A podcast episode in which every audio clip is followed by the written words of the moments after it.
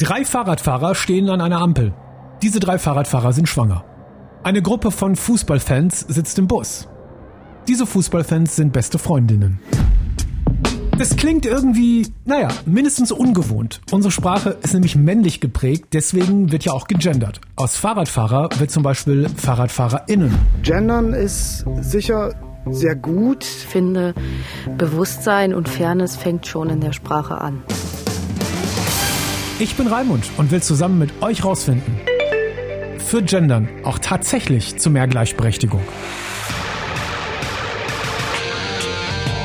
Deine und Meinung, der Mitmach-Podcast. Das Besondere an diesem Podcast, alle Meinungen kommen von euch. Wir haben eine App und wenn ihr da mitmacht, machen wir aus euren Kommentaren und Meinungen dort diesen Podcast. Probiert das gerne schon mal aus. Die App ist von MDR Sputnik, findet ihr überall und die ist natürlich kostenlos. Und wie immer starten wir auch in dieser Folge direkt mit einer Meinung von euch aus der App. Hallo, mein Name ist Petsy Lamodalov. Ich bin Geschlechterforscherin und aus meiner Sicht kann das Gendern der eigenen Sprache dazu dienen, ersichtlich zu machen, dass man nicht nur von Männern spricht. Ich persönlich sehe das Gendern als eine Option und wie gesagt, den respektvollen Umgang mit dem Gegenüber und die Gleichgültigkeit aller Geschlechtsidentitäten als Notwendigkeit, die noch erreicht werden muss. Dankeschön für deine Meinung. Wir hören gleich noch mehr. Jetzt starten wir erstmal mit den Basics. Gerade haben wir schon festgehalten, unsere Sprache ist männlich geprägt. Das liegt natürlich daran, dass unsere Gesellschaft sehr lange von Männern dominiert war.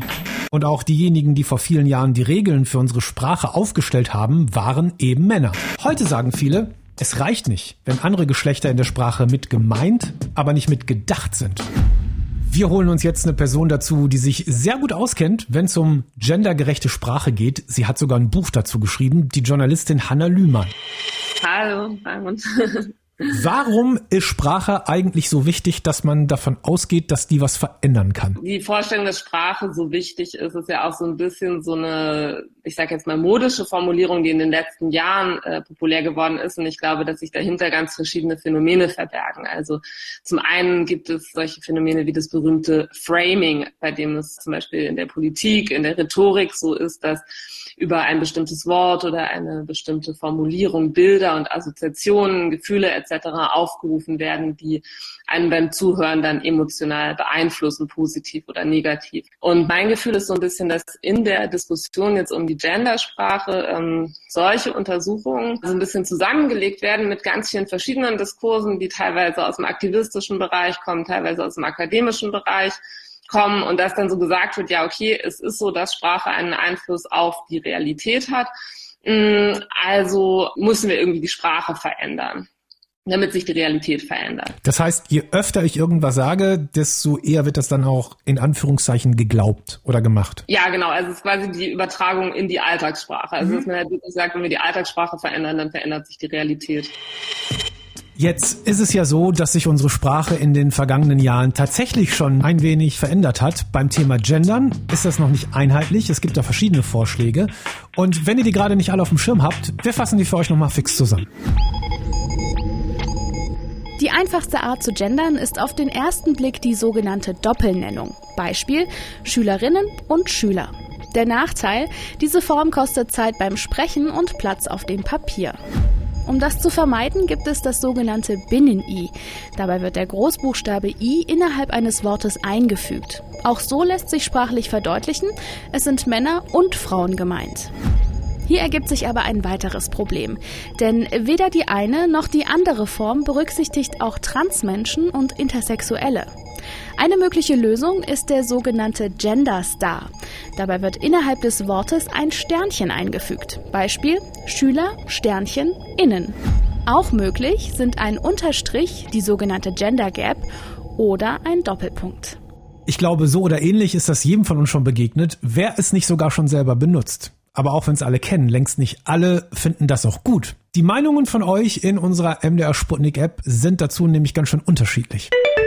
Also meiner Meinung nach ändert das gar nichts, ähm, ob es jetzt genannt wird oder nicht. Es muss sich in den Köpfen der Menschen ändern und das ist ein Prozess, der länger dauert. Da hilft nicht, wenn man plötzlich die Kolleginnen genauer mit einbezieht als den Kollegen. Gendern heißt für mich, dass die deutsche Sprache aus politischen Gründen total vergewaltigt wird. Dankeschön für eure Meinungen. Was glaubt ihr? Wer ist da in der Überzahl? Die Pro-Gendern-Gruppe oder die Gruppe Contra-Gendern? Überlegt kurz, es gibt dazu nämlich eine Studie, die das für Deutschland herausgefunden hat und die Ergebnisse dieser Studie habe ich als nächstes für euch. Hi, ich bin Felix aus Braunschweig und arbeite hier derzeit als Projekt- und Lean Manager in einem Produktionsunternehmen. Was mich an den meisten Diskussionen zu einem Thema nervt, dass man sehr schnell vergisst, dass man mit Menschen spricht. Warum ich die App nutze? Ich glaube, dass die Sputnik-App genau dieses Tool ist, was Kommentare und Meinungen enger an den Menschen knüpft. Und das finde ich wichtig. Und wenn es passt, dann spreche ich gerne auch selber mal eine Sprachnachricht auf und freue mich dann natürlich, wenn andere vielleicht das hören und sie das dazu bringen, vielleicht auch ihre Meinung zu hinterlassen. Auch wie cool wäre das, wenn man einfach mal in so einem Podcast interviewt wird. Und so habe ich die Möglichkeit, einfach mal Teil von sowas zu sein. Knopf drücken, Meinung zu einem Thema sagen und absenden. Lass doch auch einfach mal eine Sprachnachricht da. So, wie viele sind jetzt fürs Gendern und wie viele dagegen? Ich habe es gerade schon gesagt, es gibt eine Studie von YouGov ist die und die hat herausgefunden, mehr als jede und jeder zweite empfindet Gendern als eher unwichtig oder sogar sehr unwichtig. Übrigens, bei einzelnen Geschlechtern gab es da keine großen Unterschiede in den Antworten. Deswegen nochmal zurück zu unserer Expertin Hanna. Wir haben jetzt ja gerade schon ein paar Mal gehört, einige haben den Eindruck, beim Gendern geht's um so eine Art Bevormundung, also dass man bestimmte Dinge nicht mehr sagen darf. Kannst du das nachvollziehen und wie siehst du das?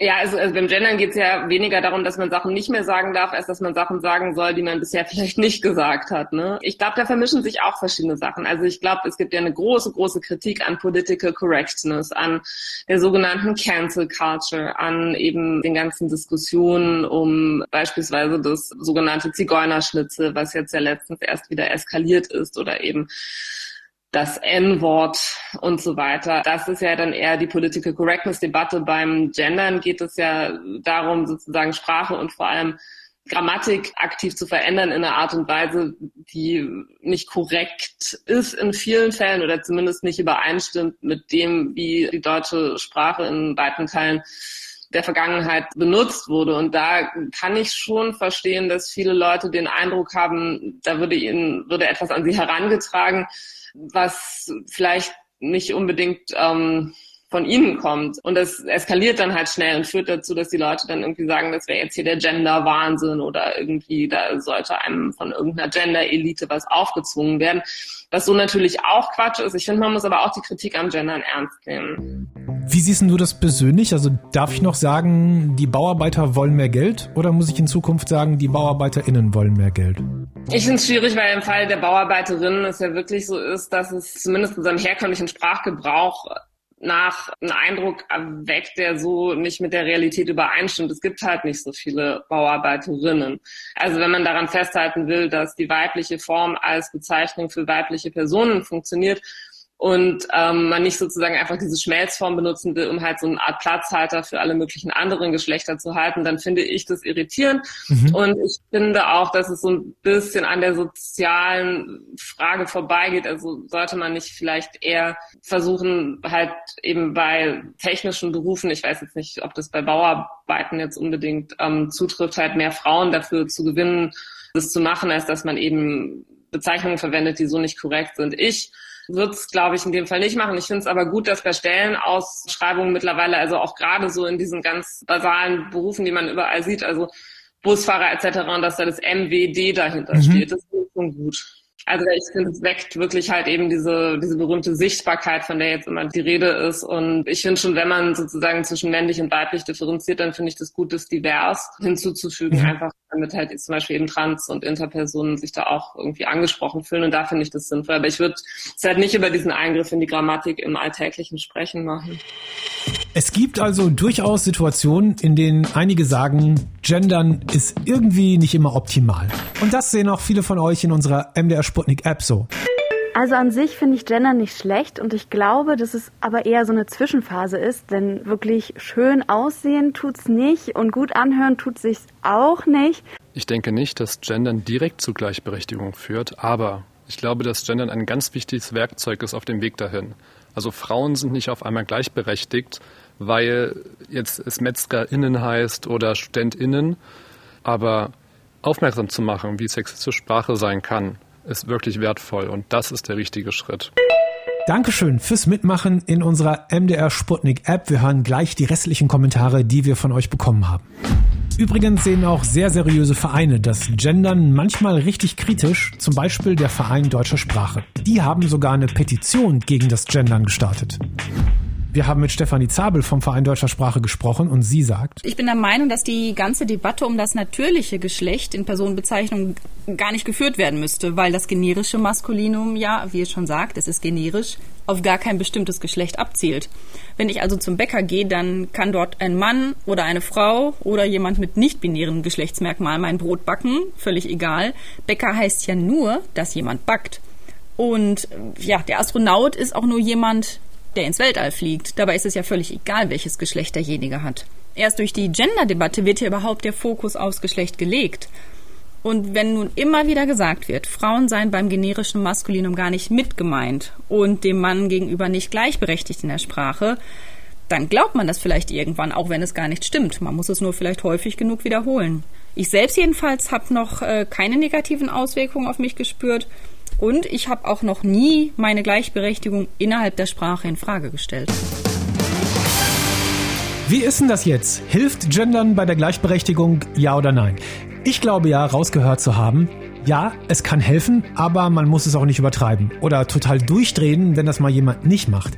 Ich zum Beispiel probiere das immer in Anreden zu machen, also ganz am Anfang und im Verlauf des Gesprächs oder des Briefes lasse ich das dann auch ganz oft weg, einfach weil es, ja, ganz ehrlich, total umständlich klingt.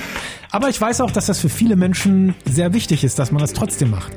Deswegen bin ich gespannt von euch zu hören, was eure Gedanken zu diesem Thema sind. Hier sind die Kommentare aus unserer MDR Sputnik App. Führt Gendern zu Gleichberechtigung? Und hier ist deine Meinung.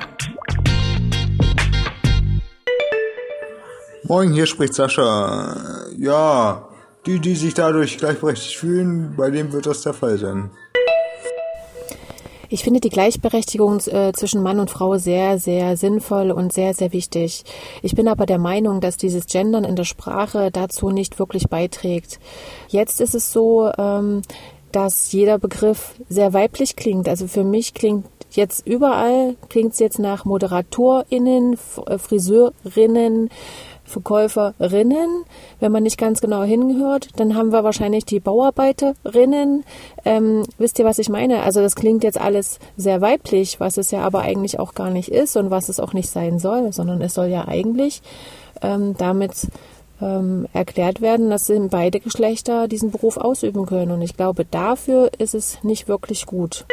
Der Begriff Gendern und die ganze Diskussion um das Gendern ist für mich ein, ein Luxusproblem. Ein Luxus, den wir uns in Deutschland leisten. Eine vollkommen abgehobene Diskussion, die, die unnötig ist. Äh, ich glaube, es gibt Dinge, die vorher noch passieren müssen. Ähm, ich glaube, Equal Pay und all das, das ist wichtiger als ähm, die, die sprachliche Gleichstellung, die aber auch auf jeden Fall ein Baustein ist. Aber das darf uns nicht davon ablenken, dass wir noch genug andere Sachen zu tun haben, die schwieriger sind, leider äh, durchzusetzen und ähm, auch zu größeren Fortschritten führen, glaube ich. Dankeschön fürs Mitmachen. Und wenn ihr jetzt auch Bock bekommen habt, bei diesem Podcast dabei zu sein, holt euch die kostenlose App von MDR Sputnik. Da diskutieren wir dieses Thema weiter und das nächste wartet dort auch schon. Deine und Meinung, der Mitmach-Podcast.